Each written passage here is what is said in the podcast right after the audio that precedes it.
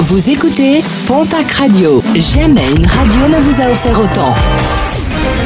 L'essentiel de l'actu en Béarn et Bigorre, c'est sur Pontac Radio. Bonjour Julien Toth. Bienvenue à vous. Appel à la prudence. La gendarmerie annonçait hier dans les colonnes de nos confrères de la Semaine des Pyrénées qu'une trentaine de cambriolages avaient été recensés sur le mois de novembre dans les Hautes-Pyrénées. Des faits qui se sont principalement concentrés aux abords des axes principaux des villes. Un appel à la vigilance est donc lancé et plus particulièrement envers les commerçants qui vendent des vins spiritueux et autres denrées pouvant être consommés durant les fêtes de fin d'année. Et de rappeler que tout événement suspect est à signaler au 17. Nouvel accident de la route Mercredi en fin de journée, trois véhicules sont entrés en collision sur la RD 817 à hauteur de Cap-Verne. Parmi les victimes, deux personnes ont été blessées et ont dû être évacuées par les pompiers vers le centre hospitalier de Lannemezan. Une enquête ouverte par les gendarmes devra déterminer les causes exactes de l'accident.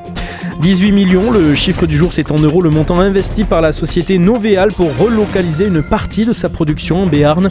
La filiale mourinxoise de L'Oréal construit actuellement une nouvelle ligne de production afin de ramener dans la région une partie de sa production asiatique.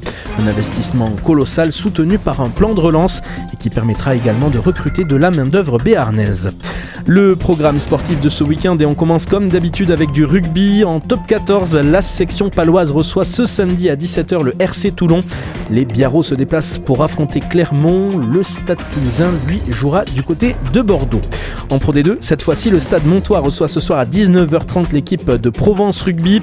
Toujours ce soir et toujours à 19h30, l'aviron bayonnais se déplace du côté de Bourg-en-Bresse. En national, Dax reçoit demain à 17h l'équipe de Nice. A noter que la rencontre entre Valence, Roman et Tarbes, qui devait initialement se jouer ce soir, est reportée pour cause de Covid dans l'effectif valentinois.